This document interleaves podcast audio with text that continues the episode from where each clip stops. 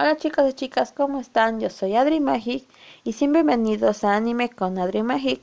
Antes de empezar el podcast, quiero pedirles una disculpa por no haber subido capítulo en un mes o un poco más. Lo bueno es que ya estamos de regreso y esta vez le toca el turno a Tonari no Sekikun o mi compañero de al lado.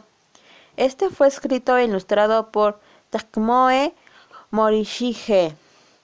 Este manga, ahora anime, en un principio se iba a llamar One Soy, pero la revista Comic Fracper, propiedad de Meda Factories, le cambió el nombre justo a tiempo.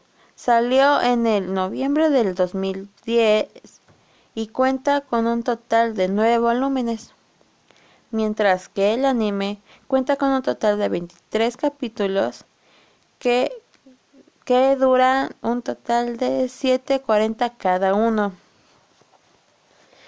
Por eso es que cuando lo vi me pareció muy corto. Nunca chequé el tiempo, pero me pareció muy corto. Aparte de que lo terminé en dos días y eso que pues siempre estoy ocupada.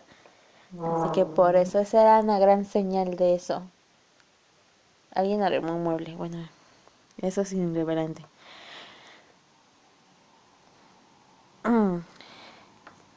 Continuando con el anime, el estudio fue Shin A Animation y la televisora fue TV Tokyo ATX. Salió un 5 de enero de 2014 y el último capítulo fue transmitido el 25 de mayo del 2014, o sea, del mismo, del mismo año, perdón.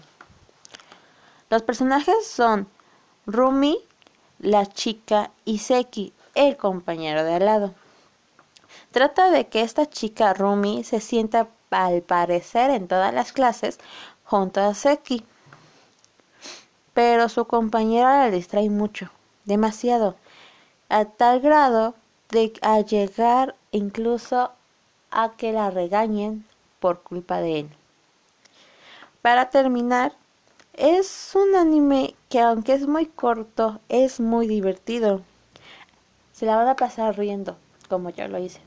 Sí, porque sinceramente yo sí me la pasé riendo con cada locura que hacía Seku. Pero es muy bonito. Bueno, esto fue todo por el capítulo de hoy. Nos vemos la próxima semana. Ahora sí se los prometo. Saben que los quiero. Bye.